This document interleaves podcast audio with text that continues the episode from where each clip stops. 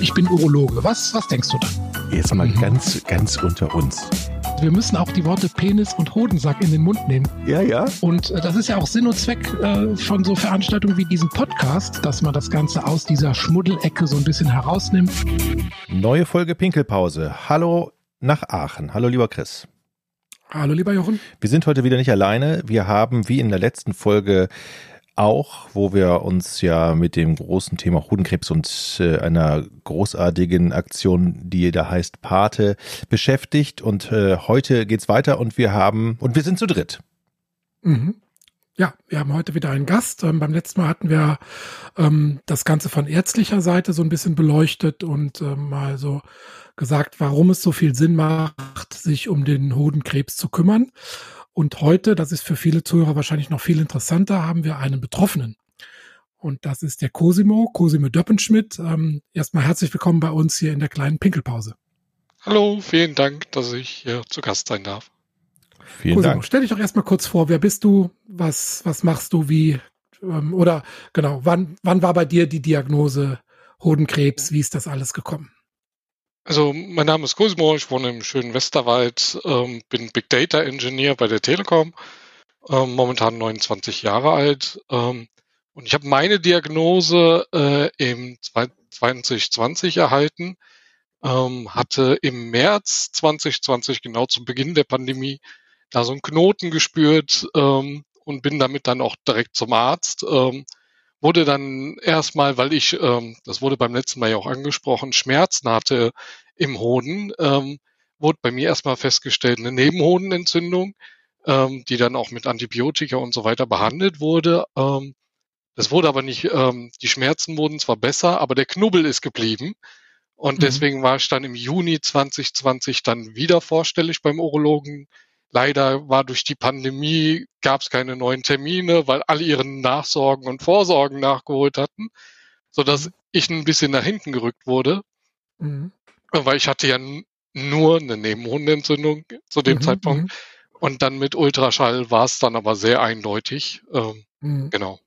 Jetzt muss ich direkt und, mal den, Entschuldigung, Chris, jetzt muss ich direkt mal da einhaken und die Frage an den äh, Facharzt, an den Urologen wenden. Ist das da schon normal, dass man sowas übersehen kann und das anders diagnostizieren kann? Oder würdest du sagen, nee, nee, Moment mal. Wir haben ja gelernt, wenn man, wenn man da etwas am Hoden spürt, eine Verhärtung, einen Knoten, dann deutet das auch auf Hodenkrebs hin. Ja, das ist nicht immer so ganz einfach. Wir hatten ja schon beim letzten Mal ganz grob gesagt, Hodenkrebs ist oft schmerzlos. Nebenhodenentzündung ist eher schmerzhaft. Also von der äh, Vorgeschichte, von der Befragung hätte ich jetzt auch auf Nebenhodenentzündung erstmal getippt. Dann vom Tasten kann man es auch nicht mehr immer sauber unterscheiden. Beides macht eine Verhärtung. Das eine mehr im Hoden selbst, das andere mehr so hinter dem Hoden. Also kann man auch nicht immer sauber unterscheiden. Und im Ultraschall ist dann meistens der Nebenhoden verdickt, aber eine Nebenhodenentzündung kann durchaus auch aufs Hodengewebe übergreifen. Und auch da ist dann nicht immer direkt primär ähm, so ein Verdacht auszuschließen. Deshalb macht man das schon ab und zu, dass man erstmal ein Antibiotikum gibt und dann guckt, aber relativ kurzfristig dann nochmal guckt, nach einer Woche, zehn Tage, ob sich da was ähm, zurückbildet und dann äh, kann man ähm, das dann meistens doch sauber unterscheiden. Also drei Monate ist natürlich jetzt schon ein langer Zeitraum ähm, dazwischen, also zwischen dem Verdacht und dann der wirklich der Diagnose. Aber klar, sowas, sowas gibt's. Also das ist jetzt nicht so ganz ungewöhnlich. Sind jetzt drei Monate, Chris, schon ein Zeitraum, wo du sagen würdest, ja, da passiert eigentlich dann schon viel, da verändert sich äh, der Tumor, sage ich jetzt mal, schon so und es wird schnell schlimmer? Oder sagt man, ja gut, drei Monate ist bei dem Typus Hodenkrebs jetzt nicht ganz so schlimm? Nee, das ist schon ähm, ein Zeitraum, der relevant ist. Also bei, bei Prostatakrebs, das haben wir auch schon bei den Folgen häufiger besprochen, da haben wir Zeit, in Ruhe die Diagnostik zu betreiben und dann ähm, die Therapie zu überlegen. Beim Hodentumor geht es schon relativ schnell, ne, weil das sind, ist schnell teilendes Gewebe und da zählt dann auch sozusagen die Zeit. Also in, in der Regel wird ein Patient, der diagnostiziert wird, gleich in derselben Woche oder in der Folgewoche operiert. Ich weiß nicht, wie es bei dir war, Cosimo, als dann wirklich die Diagnose war. Oder kannst du uns nochmal genau da ein bisschen mitnehmen? Du hast also drei Monate mit diesem Schmerz, mit der Ungewissheit gelebt. Und dann genau. kam wirklich der Verdacht, wie ist es dann weitergegangen? Ähm, also dann bei dem finalen Ultraschall, wo das dann gefunden wurde, ähm, war es dann auch so, dass zwischenzeitlich die Schmerzen wieder größer geworden sind, weil der Tumor sich einfach weiter ausgebreitet hatte. Ähm, und als ich die Diagnose bekommen hatte, das war mittwochs, ähm, bin ich donnerstags sofort ins Krankenhaus gekommen, ähm, mhm. weil ich erst privat ein paar Sachen regeln wollte ähm, an demselben Tag und auch erstmal mit dieser vorläufigen Diagnose. Da muss ich sagen, da hat mein Urologe sehr gute Arbeit geleistet. Also er hat das Pflaster quasi schon an dem Termin mit dem Ultraschall abgerissen und gesagt, mhm. dass das das höchstwahrscheinlich ist, aber auch direkt mich aufgeklärt über die Überlebenschancen und dass das therapiebar ist und dass ich jetzt einfach nur gewissenhaft vorgehen muss, aber dass das jetzt nicht das Ende von meinem Leben bedeutet. Und mhm. hat mir dann auch direkt Adressen gegeben, wo ich mich hinwenden soll, also Kliniken und so weiter. Und Donnerstags, Freitags bin ich dann komplett auf den Kopf gestellt worden, ähm, mit CTs, mit Cardio, ähm, auch um zu gucken, wie das mit der Lunge ist, weil ich auch noch Asthmatiker bin. Ähm, mhm. Und dann montags war dann die OP. Und da sagten selbst die Urologen im Krankenhaus, sie hatten leider keinen vorherigen OP-Termin mehr frei, weil die hätten mhm. am liebsten schon freitags operiert. Mhm. Ähm, es ging aber nicht und deswegen ist es dann auf montags geschoben. Also da sieht man schon, dass dann auch ein bisschen Zeit Druck aufkommt. Ne, da gibt es jetzt keine festen mhm. Regeln, wie schnell das operiert werden muss, aber da sind wir dann schon relativ schnell, weil es gibt ja auch bei jungen Männern, bei dir ist jetzt eine Ausnahme, dass die Lungenfunktion noch getestet werden muss, aber ansonsten können die im Prinzip am nächsten Tag auf den OP-Tisch diese Röntgenuntersuchungen CT vom Bauchraum und vom Brustkorb, die kann man theoretisch auch nach der OP machen. Ne? Das geht ja dann nur um die ähm, um das sogenannte Staging, also die Befunderhebung, gibt es irgendwo Absiedlungen und das kann man vor oder nach der OP machen. Das braucht man auf jeden Fall aber als Ausgangsbasis für die mögliche weitere Behandlung.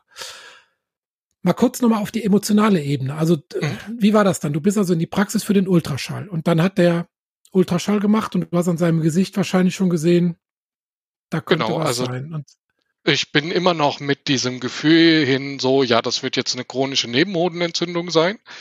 Ähm, weil das war es ja auch beim ersten Mal. Ähm, und mhm. ähm, ich hatte den Termin in der Mittagspause und ich war einfach nur so, weil in meiner Familie gab schon Krebsvorgeschichte und für mich war das so, okay, du lässt das auf jeden Fall nochmal abchecken. Ähm, und bin dann dahin und zu dem Zeitpunkt habe ich berufsbegleitend noch meinen Master äh, studiert und hatte eine Woche darauf Klausurphase. Ähm, das muss man dazu sagen. Weil mein erster Gedanke war so, äh, ja schön, aber das passt jetzt gerade nicht, weil ich habe nächste Woche eine Prüfung ähm, und ich war so, also das war wirklich mein erster Gedanke. Ähm, ich glaube, das war einfach, ich habe nicht realisiert, äh, was das jetzt gerade für eine Diagnose ist. Ähm, der Urologe, wie gesagt, der hat mich direkt äh, aufgefangen ähm, und hat ähm, mir dann direkt alles erklärt, was ich total gut und super fand ähm, und hatte mir dann direkt auch einen Arztbrief und den Einweisungen äh, zurecht gemacht. Und damit bin ich zu meinem Hausarzt äh, dann gegangen. Und ähm, bei meinem Hausarzt ist es dann wie so aus mir rausgebrochen, ähm, dass ich einmal komplett dann wirklich in Tränen äh, ausgebrochen bin, weil ich glaube ich dann erst realisiert habe, was ich gerade gesagt bekommen hatte. Also das hat bestimmt eine Stunde gedauert, ähm, wo das wie so ein Film abgelaufen ist. Mhm. Und ähm, dann hatte meine, ähm, mein Hausarzt mich erstmal krank geschrieben ähm, und ähm, dann bin ich äh, nach Hause gefahren und als allererstes, äh, mag vielleicht für manche komisch sein, habe ich mich erstmal um Arbeit und Studium gekümmert, ähm, weil ich wusste, okay, mit der Krebsdiagnose, damit werde ich jetzt nicht nächste Woche wieder fit sein und habe mich erstmal darum gekümmert, dass ich jetzt bei der Arbeit abgemeldet bin, dass ich das Studium äh, erstmal auf Eis legen kann, damit, wenn ich jetzt ab morgen so gesagt in die Klinik gehe, das alles direkt schon weg hatte. Und erst dann habe ich ähm, meine Schwester und meine Mutter ähm, angerufen und denen dann halt überhaupt davon berichtet und dann halt mit denen das weitere Vorgehen geklärt. Weil ich hatte dann so gesagt diesen Kopf frei. Ähm, also ich hatte die ganzen Verantwortung erst geregelt und hatte dann den Kopf frei, jetzt zählen nur noch ich. Aber die Diagnose wurde dir klar mitgeteilt, weil oft sagt ja. man ja, es könnte was sein, wir müssen da mal schauen, es muss mal freigelegt werden, sondern der Urologe hat gesagt, das ist was und der Hoden muss operiert, muss entfernt werden. Genau, er hat mir gesagt, zu 90-prozentiger Wahrscheinlichkeit ist das Hodenkrebs. Mhm. Ähm, es mhm. gibt auch gutartige Tumore in den Hoden oder gutartige ähm, Verfestigung. Das würde man dann äh, über diesen Schnellschnitt, äh, den Henrike ja letzte Woche auch nochmal vorgestellt hatte, dann mhm. äh, feststellen. Und wenn da nichts wäre, käme der Hoden zurück. Aber er geht sehr stark davon aus, dass es Hodenkrebs ist, weil man konnte die komplette Unebenheit auf diesem Ultraschallbild sehen, wie der mhm. sich über den kompletten Hoden hinweggezogen hat. Und dann hatte er den Ultraschall auf den gesunden Hoden gezeigt und der war halt so glatt wie so ein geschältes Ei, so ein geschältes, gekochtes Ei war die Oberfläche halt glatt. Und es war mhm. schon sehr auffällig. Also mir als Laie ist es sofort aufgefallen. Mhm. Und, ähm, okay. und ich wusste dann quasi schon, also wenn mir ein Arzt sagt, mit 90-prozentiger Wahrscheinlichkeit ist das mhm. so, mhm. war das für mich klar. Ähm, mhm. Also ich habe mich auch direkt darauf eingestellt, dass das das ist. Hast du gegoogelt dann abends oder wie ist der Reflex? Äh, genau, ja, ich, ha, ich habe gegoogelt. Das hat schon Hintergrund die Frage, ja. Äh, ich habe gegoogelt, ähm, was ich absichtlich nicht gemacht habe, äh, ist äh, mir ähm, solche Blogs anzugucken oder irgendwelche Foren. Ähm, mhm. Jetzt kommt's daher, ich bin selber aus, habe ein wissenschaftliches Studium hinter mir, äh, halt in der Informatik, leider nicht in der Medizin. Das hätte mhm. man sehr gut gebrauchen können da. Ähm, mhm. Aber ich habe versucht, mich auf offiziellen Seiten zu informieren. Ähm, mhm weil ich genau wusste, wenn ich jetzt auf die falschen Seiten gucke, dann sehe ich nur die schlechten Fälle und ähm, alles Negative und die schlimmen Berichte und ähm, das hat, das hat mir so viel Angst gemacht, schon da drauf zu klicken, dass ich es dann erst gar nicht gemacht habe. Wenn man weiß, dass man operiert wird und dass man einen Hoden verliert, was geht dann in einem Kopf dann vor? da mir der Urologe auch da schon direkt erklärt hat, wenn ich den einen verliere, ich habe noch den anderen. Also der ist immer noch da. Ähm, und einer meiner ersten Fragen waren auch, ob Sex danach noch möglich ist, weil ähm, ich von der männlichen Anatomie jetzt, wie das genau funktioniert hatte, halt auch keine Ahnung hatte. Ähm, und für mich war dann wichtiger, ähm, also es war auch einer meiner ersten Fragen, ob es einen Ersatz gibt. Ähm, also eine ob Prothese. wie eine, Prothese. Genau, ob, hm. es irgendwie einen Hodenaufbau, wie es einen Brustaufbau bei Frauen gibt. Und da hat er mir auch erklärt, dass da man Silikon halt äh, so ein Silikonei reinlegen kann. Ich habe mich auch dafür entschieden. Ich habe den auch und ich bin so zufrieden damit, weil für mich war wichtig, dass ich danach wieder vorm Spiegel stehen kann und so gesagt mir in die Hose greifen kann und das ist vollständig. Ähm, und dass alles ja. weiterhin funktioniert. Darf ähm, ich da mal eine Frage stellen? Ja. Weil die Prothesen, die ich kenne, es gibt, glaube ich, nur zwei oder drei Hersteller, die sind einfach in meinen Augen viel zu hart. Die sind praktisch fast wie Golfbälle. Und dass man so eine richtig prallelastische, naturgetreue Prothese äh, hat, also ich kenne da keinen Hersteller. Also ähm, ich um. denke ähm. immer bei den Brustimplantaten, da wird so viel investiert, um da irgendwie wahrheitsgetreue, äh, möglichst wahrheitsgetreue äh, Imitate, Implantate zu kriegen. Und bei der Hodenprothese, ich glaube, da sind die Fallzahlen einfach zu gering, als dass da groß in Innovation investiert wird. Aber du bist zufrieden damit. Also ich, ich höre das sehr oft und wundere mich darüber. Es könnte ja. aber daran liegen, äh, mir haben die Urologen gesagt, wenn das da drin ist, soll ich ab dem nächsten Tag angefangen, äh, das zu kneten. Mhm. Das weich zu kneten und dran zu ziehen, mhm. damit sich das setzt. Mhm. Ähm, mhm. und ich kann das richtig gut zusammendrücken auch. Also okay. ähm, ja. Ähm, vielleicht liegt es daran, das kennt man auch bei Frauen mit Brustkrebs, wenn das, dass sich das sonst verkapselt und dann so hart wird. Also ist jetzt meine Theorie, ich bin kein Mediziner. Mhm. Ne? Ähm, ob das dann da auch mhm. passiert, weil die haben mir im Krankenhaus gesagt, bitte massieren, weil sonst wird das hart. Aber es ist eine wichtige Botschaft, du bist von Größe, Konsistenz und äh, Optik zufrieden. Ja. Und damit kannst du gut leben. Genau.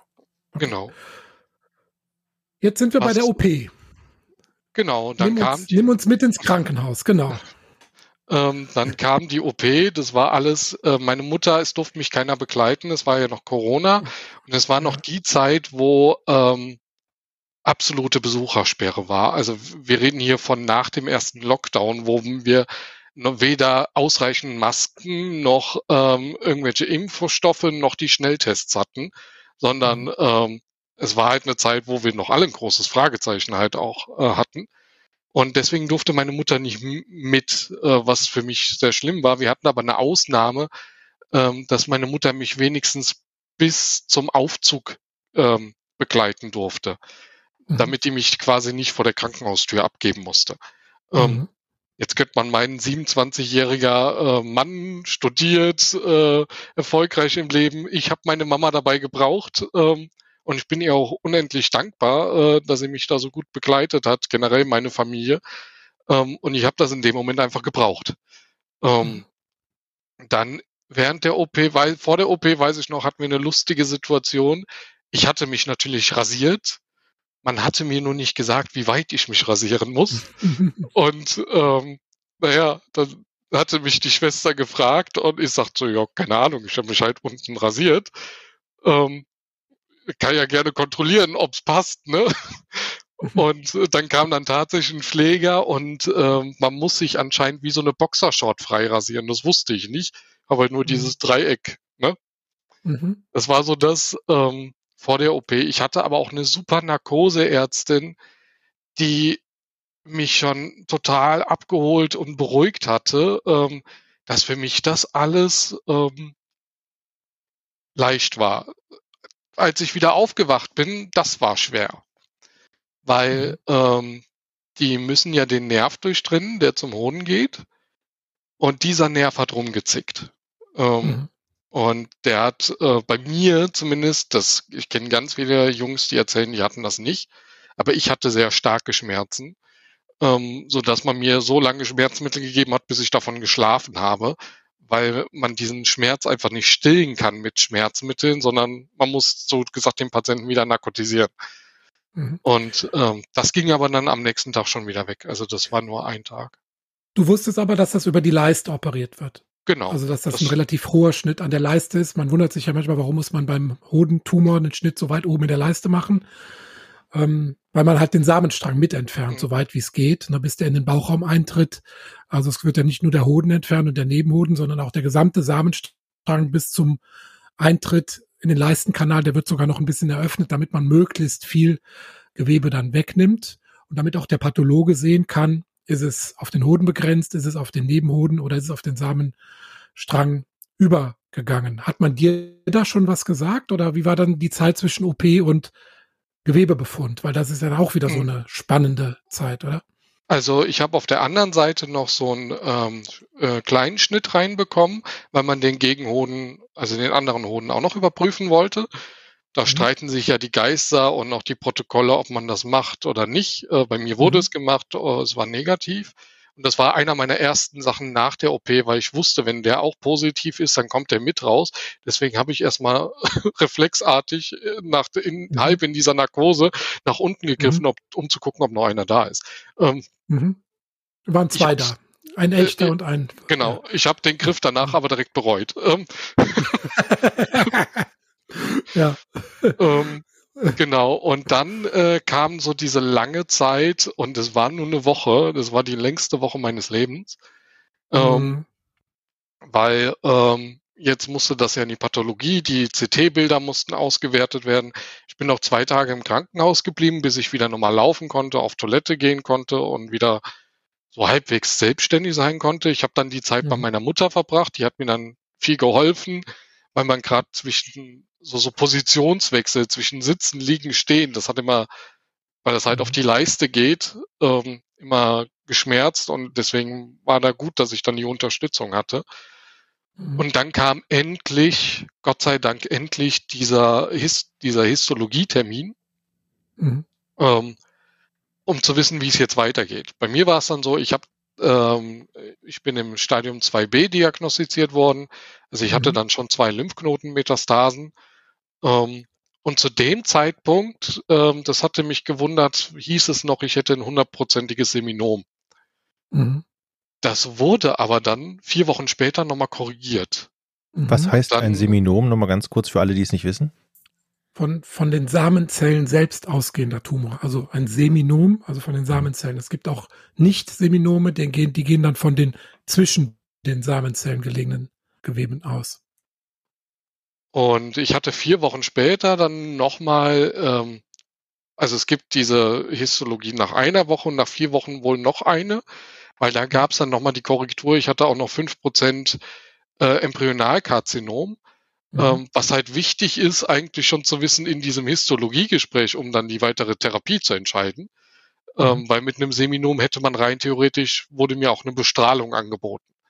Mhm. Ähm, weil die halt ähm, auch von den Nebenwirkungen her äh, schonender, wurde, es mir beschrieben, schonender gewesen wäre als äh, die typische Chemotherapie, die, für die ich mich ja. aber entschieden habe. Und im Nachhinein muss man sagen, Gott sei Dank entschieden habe, weil bei Nicht-Seminomen wirkt die Bestrahlung einfach nicht. Mhm. Aber dir war schon klar, also auch als du in die OP rein bist, es kommt danach mit hoher Wahrscheinlichkeit noch was auf mich zu. Mit der OP alleine wird es nicht getan sein. Nee, tatsächlich nicht. Ähm, das wird, weil rein von also, der Statistik her muss man ja bei den meisten Hodentumoren eine Zusatzbehandlung machen, damit man eine komplette Heilung und Sicherheit hat. Entweder eine Lymphknotenentfernung operativ oder eine Bestrahlung oder eine Chemotherapie. Das ist ja meistens der Fall. Es sind eher die Ausnahmen, dass das nicht notwendig ist. Am Anfang hatte man mir gesagt, ähm, das hat mich nachher, als ich so ein Resümee gezogen habe über die Therapiezeit, ähm, mhm. das hatte mich auch am meisten gestört, dass man mir nicht ähm, diesen kompletten Plan quasi mhm. vorgelegt hat. So, es gibt ja diese Ablaufpläne, diese Leitlinien, ja, ja. Äh, und mhm. man hat mir immer nur den nächsten Schritt genannt, aber nicht, ja. was könnte denn noch darauf folgen, wenn das und das eintrifft. Und ich komme jetzt aus dem Projektgeschäft. Für mich mhm. war das immer so wie so eine Art, ich habe das versucht als Art Projekt zu sehen mit Meilenstein, ähm, wo ich dann den Abschluss sozusagen sehe. Und dann äh, mhm. wurde das Projekt aber immer wieder verlängert. Und äh, mhm. das hatte mich gestört. Äh, das habe ich nachher auch im Krankenhaus gesagt. Dann hatte man mich dann auch mal mehr aufgeklärt. Weil ich bin in diese OP äh, tatsächlich am Anfang mit dem Bild rein, okay, höchstwahrscheinlich kommt der Hoden raus und danach war es das. Ja, das habe ich auch gelernt über die Jahre immer am Anfang gleich mit der kompletten Wahrheit rausrücken. Nie den Leuten irgendwas vormachen. Klar, Hoffnung machen ist wichtig, aber immer schon sagen, der Hoden, sie haben extrem gute Heilungschancen, der Hoden muss entfernt werden. Es muss wahrscheinlich noch eine Zusatztherapie erfolgen. Dann sind die Heilungschancen sehr, sehr, sehr gut.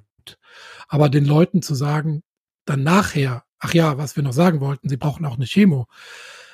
Das ist genau das, äh, was wahrscheinlich dann einen wieder runterzieht. Dann hat man eigentlich einen super Erfolg gerade geschafft und dann wird man wieder in so ein Loch gestupst. Du bist also, halt auch ein außergewöhnlich guter, gut kommunizierender Arzt. nicht mehr praktizierend, nicht mehr praktizierend, leider für die Patientenwelt, ja. aber. Ja.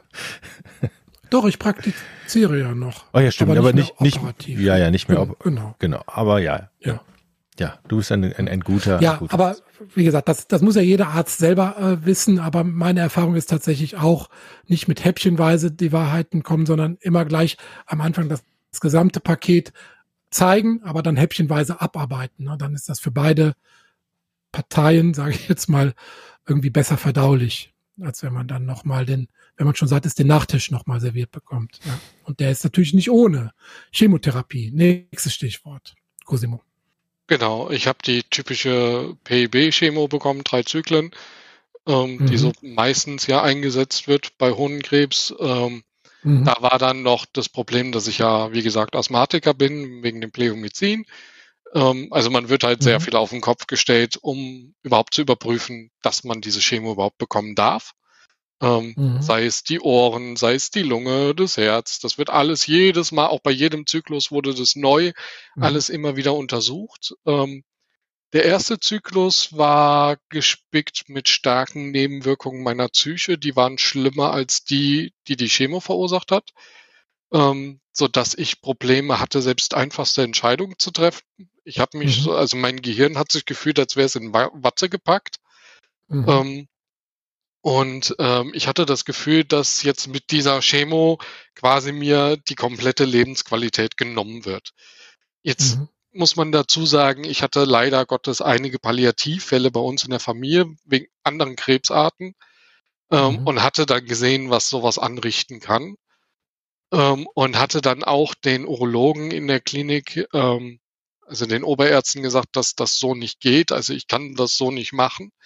Und die haben sehr, sehr gut reagiert, muss man dazu sagen. Die haben sofort Psychoonkologen dazu geholt. Mhm. Ähm, und ich bin auch bis heute in psychoonkologischer Behandlung. Ähm, mhm. Würde ich auch jedem nur empfehlen, das zu tun. Ähm, kann man das sich selber, kann man sich das selber aussuchen? Entschuldigung. Ähm, kann man darauf bestehen so. und sagen, das möchte ich gerne machen? Also wenn man das vorher weiß? Wenn Fragst du mich? Ja, Chris, ja. Hm? Ja, also wenn der Urologe jemanden überweist zur Psychoonkologie. Mhm. Ja, ich weiß nicht, warst du auch in der Reha, Cosimo? Ich war auch danach in der Reha und da genau, wurde ich auch Da ist ja die Psychoonkologie äh, sowieso ein Teil der Therapie, genau. Also eigentlich ist es ja fast beim Hodentumor der wichtigste Teil, weil bei anderen Tumoren geht es ja darum, bestimmte Körperfunktionen wieder zu erlernen. Bei Prostatakrebs ähm, den Urin zu halten und die Potenz äh, zu trainieren. Bei äh, Blasentumoren mit dem neuen Urinausgang äh, zurechtzukommen. Beim Hodentumor musst du ja funktionell gar nicht so viel neu lernen. Da ist ja vorwiegend die Krankheitsbewältigung und das wieder auf zu Kräften kommen nach der Chemo dann das Thema. Ne? Genau, also die Chemo äh, zieht dann schon sehr stark, da muss man wieder aufbauen. Mhm. Aber wie gesagt, im Krankenhaus haben die schon begleitende Psychoonkologen, die dann, äh, sobald sie benötigt werden, direkt eingreifen, während der Therapie schon. Das finde ich sehr gut. Das war wohl auch, habe ich mir sagen lassen, nicht immer so. Mhm. Ähm, der zweite Zyklus nicht, ja. ähm, hat leider Gottes eine tiefe Venenthrombose bei mir verursacht.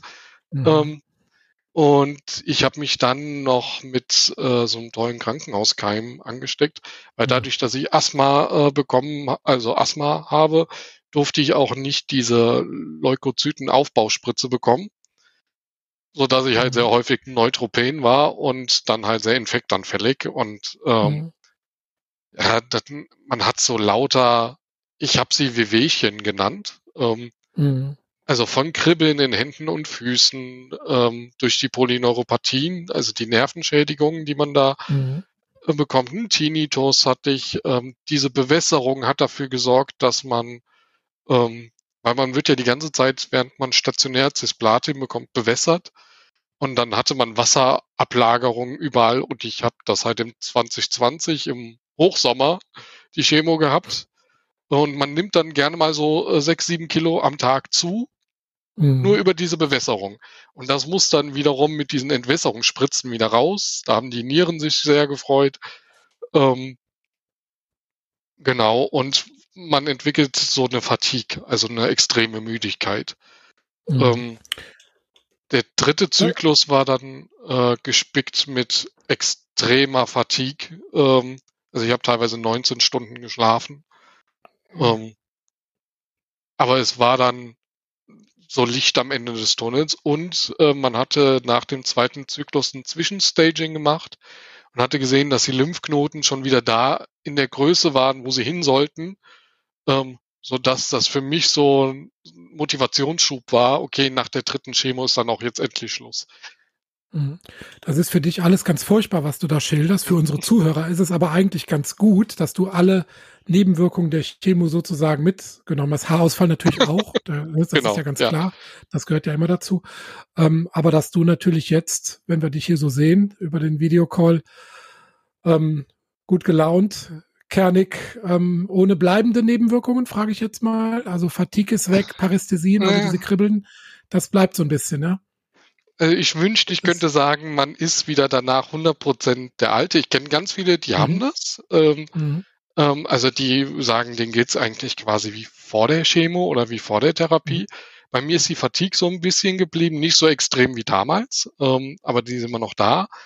Ähm, ich habe weiterhin Polyneuropathien ähm, in Händen und Füßen. Also man kann sich mhm. das immer, weil die Leute fragen immer, wie fühlt sich das an?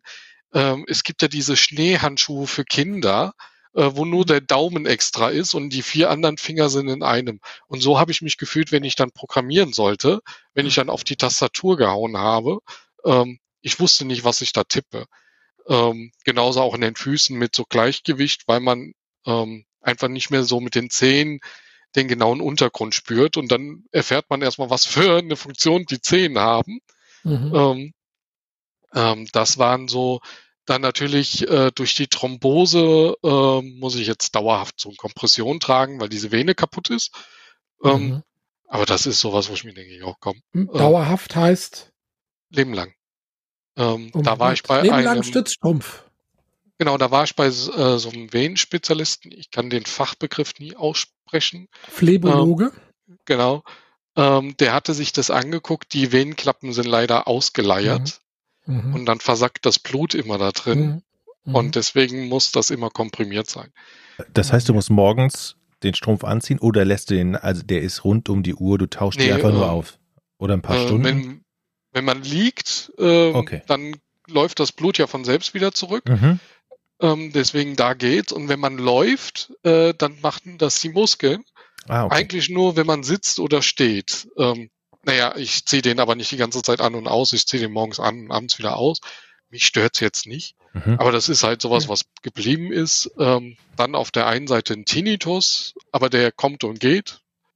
Ähm, Kenne ich, habe ich auch.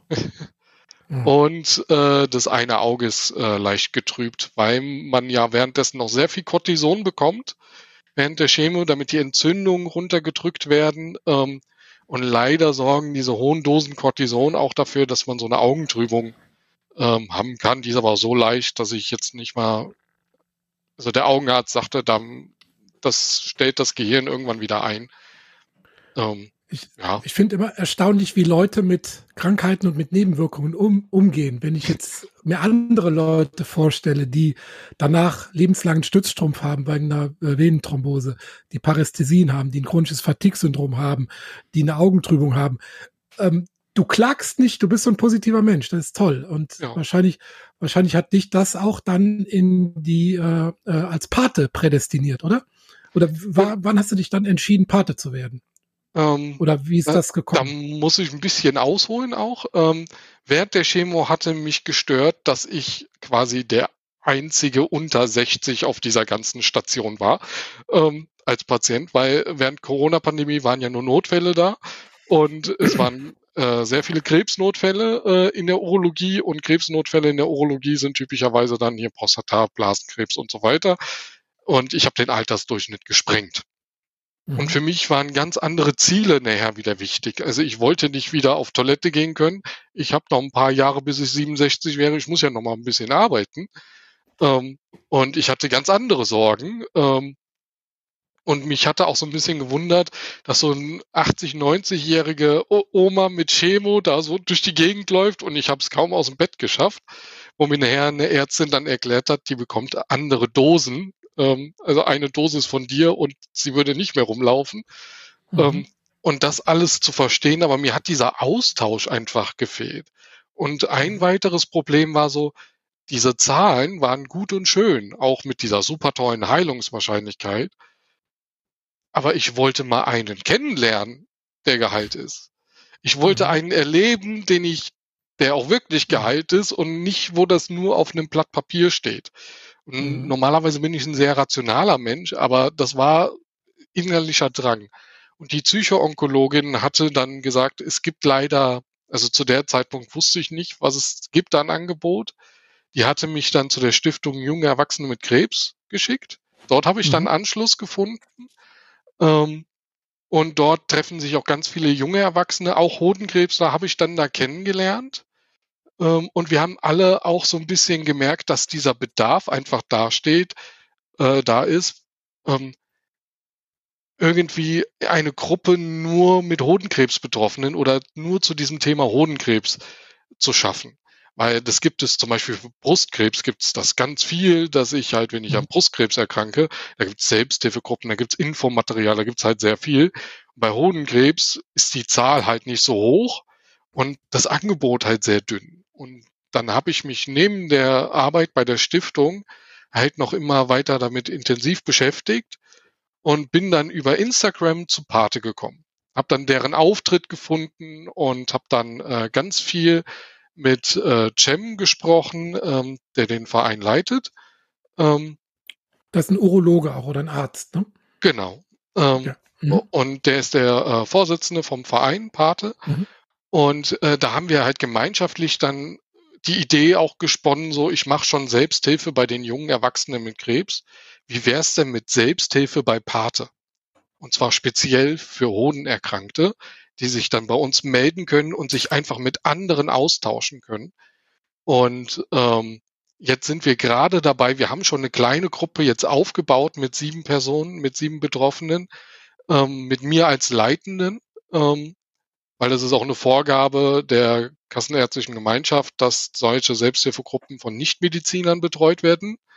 Ähm, und ähm, da war dann so, dass wir da diese, diese Lücke füllen können, einfach mit einer Selbsthilfegruppe speziell für Hodenkrebsbetroffene. Mhm. Und so bin ich zu Pate gekommen, weil ich wollte das wiedergeben, was mir die anderen Hodenkrebsbetroffenen äh, während meiner Chemo, während meiner Zeit mhm halt mir eine Unterstützung gegeben haben in der Stiftung, wollte ich halt speziell auch wieder zurückgeben können. Und genau das ist ja deswegen, heutzutage eigentlich so leicht, ne, bei der, bei der genau. die Vernetzung. Ne? Früher gab es ja nur die Präsenz Selbsthilfegruppen in jeder Stadt, meistens für Prostatakrebs, aber für nicht so häufige Tumorarten gab es dann halt nichts. Und heutzutage ist das ja ein leichtes, die Leute zu vernetzen und den Austausch herzustellen. Genau, und, und wir Aufklärungsarbeit zu leisten wir machen dann eine virtuelle Selbsthilfegruppe ähm, ja. und haben halt den Vorteil bei Pate, ähm, dass wir dann äh, jemanden wie Cem oder Henrike ähm, dann auch als medizinische Ansprechpartner haben, weil natürlich können wir uns ganz viel gegenseitig austauschen, aber ich habe Informatik studiert, dann fehlt mir manchmal auch einfach diese Fachkenntnis, wenn dann Fragen kommen, die ich medizinisch gar nicht beantworten kann mhm. und dann auch gar nicht beantworten will, ähm, um nicht nachher dann aus Versehen eine falsche Information weiterzugeben. Ähm, und da ist es, finde ich diese, fand ich diese Idee einfach so super. Wir haben einerseits diese medizinischen Experten und wir haben die Betroffenen, die sich untereinander vernetzen. Und deswegen bin ich dann mhm. zu Pate. Mhm. Können wir nur noch mal darauf hinweisen hier im Podcast, wir tun auch wieder den Link in die Show Notes, ähm, dass das eine sehr wichtige Initiative ist, die wir hiermit gerne unterstützen und ähm, wir sind noch nicht ganz am Ende. Ganz kurz müssen wir noch zur Nachsorge kommen. Wie fühlt sich das jetzt an für dich? Ähm, du musst ja jetzt regelmäßig zum Urologen, alle drei Monate. Es müssen die Tumormarker im Blut bestimmt werden, Ultraschall vom Bauchraum und auch in bestimmten definierten Abständen muss auch geröntgt werden, beziehungsweise eine bildgebende Diagnostik.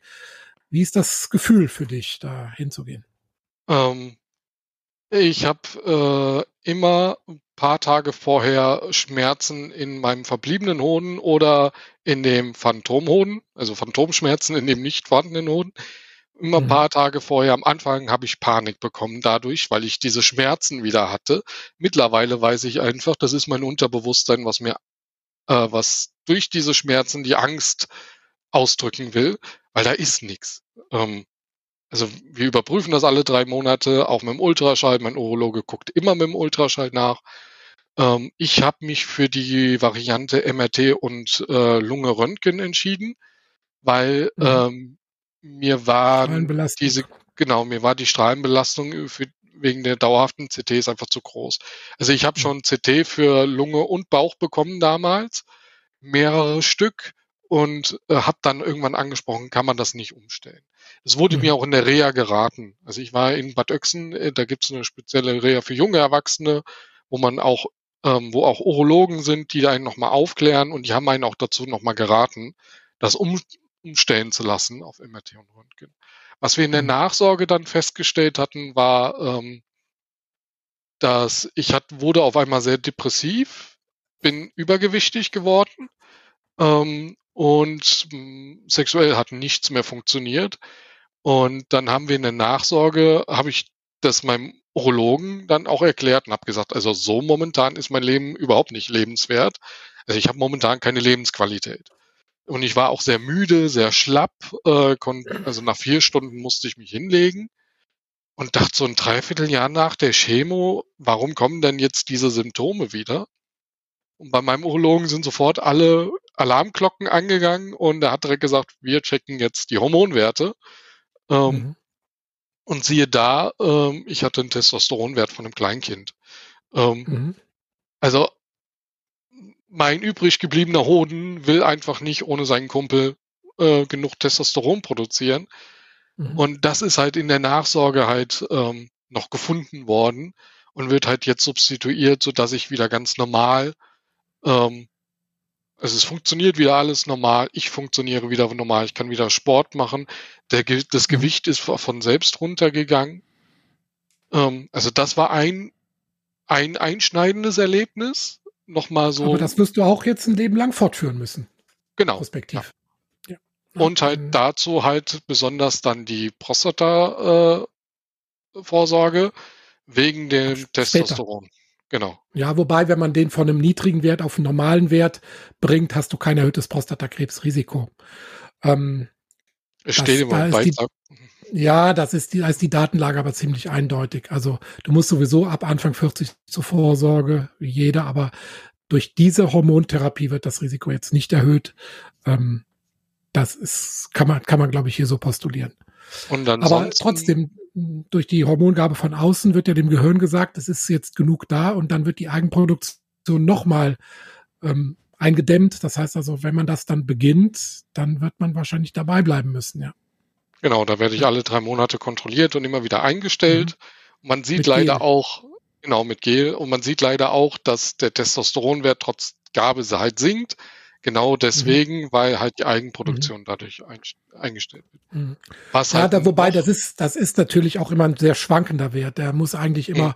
zur gleichen Tageszeit nüchtern morgens bestimmt werden, damit er überhaupt vergleichbar ist. Und trotzdem hat er immer noch 20, 30 Prozent Schwankungen im Wert. Also das ist ähm, im Verlauf nicht so ganz, ähm, du bist jetzt erst zwei Jahre dabei oder mit der Testosteron wahrscheinlich ein Jahr. Ähm, da kann man nicht so ähm, noch keine Langzeitentwicklung äh, ablesen. Ja. Ist denn jetzt eigentlich irgendwann der Status dann nach Jahren mal erreicht, dass man sagt, okay, der ist jetzt, äh, also Patient ist geheilt, Chris? Naja, bei uns ist immer die Fünf-Jahres-Schallmauer. Mhm. Ist immer so. Und die Fünf-Jahres-Heilungsrate, ähm, das ist immer so die, dieses, die Zielflagge, die wir erreichen wollen. Dann geht die Wahrscheinlichkeit, dass was nachkommt, deutlich runter. Ähm, aber die ersten fünf Jahre muss halt die Nachsorge wirklich engmaschig erfolgen. Mhm. Je nach Tumor und Vorbehandlung wird das ganz schematisch festgelegt. Und ähm, aber mit jedem Monat, der vergeht, wird die Wahrscheinlichkeit geringer, dass was nachkommt. Mhm. Ähm, aber die ersten fünf Jahre sind die kritischen Jahre. Klar. Das heißt, du hast jetzt noch wie viel, Cosimo? Bis äh, ich habe jetzt im September sind die zwei Jahre rum, mhm. dann halt noch drei Jahre. Was halt weitergeht, ist die Nachsorge der Spätfolgen.